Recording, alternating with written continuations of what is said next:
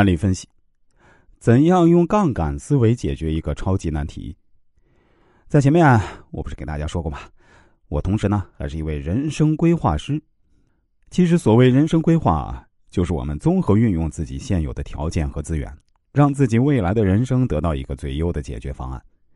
比如您有个十岁左右的孩子，真的是个非常适合踢足球的好苗子，那么我就会给到您孩子一个切合实际的建议，让您重点培养他在足球方面的天赋，哪怕砸锅卖铁呢，也要把他培养出来。再比如啊。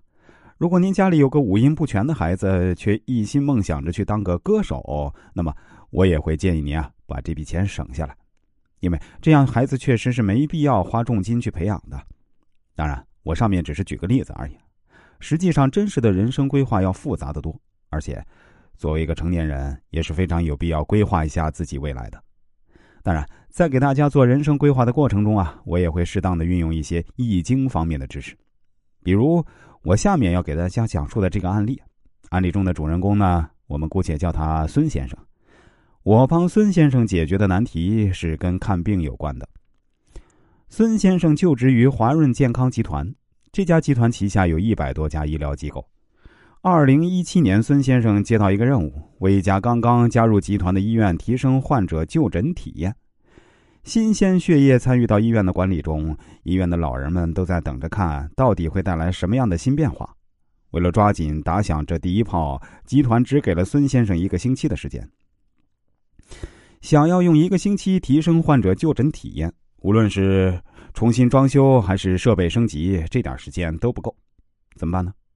孙先生冥思苦想，还是没找到解决方案。最终，他联系到我，要我务必给他一个最优的解决方案。我也是在一番思索后告诉他，他和团队应该挑战就诊体验中最痛的一个环节，也就是说，要让这家医院实现看病不排队。这家医院在当地是比较受欢迎的公立医院，虽然不如北京三甲医院的接诊量那么大，但是挂号大厅每天也要接待三四千人。看病不排队，这可是在当地啊还从来没有哪个医院成功过的。这家医院的院长一开始啊也都觉得这是不可能实现的。但是最终，孙先生在我的建议下，还是奇迹般的实现了。那么，我给到孙先生的具体建议是什么呢？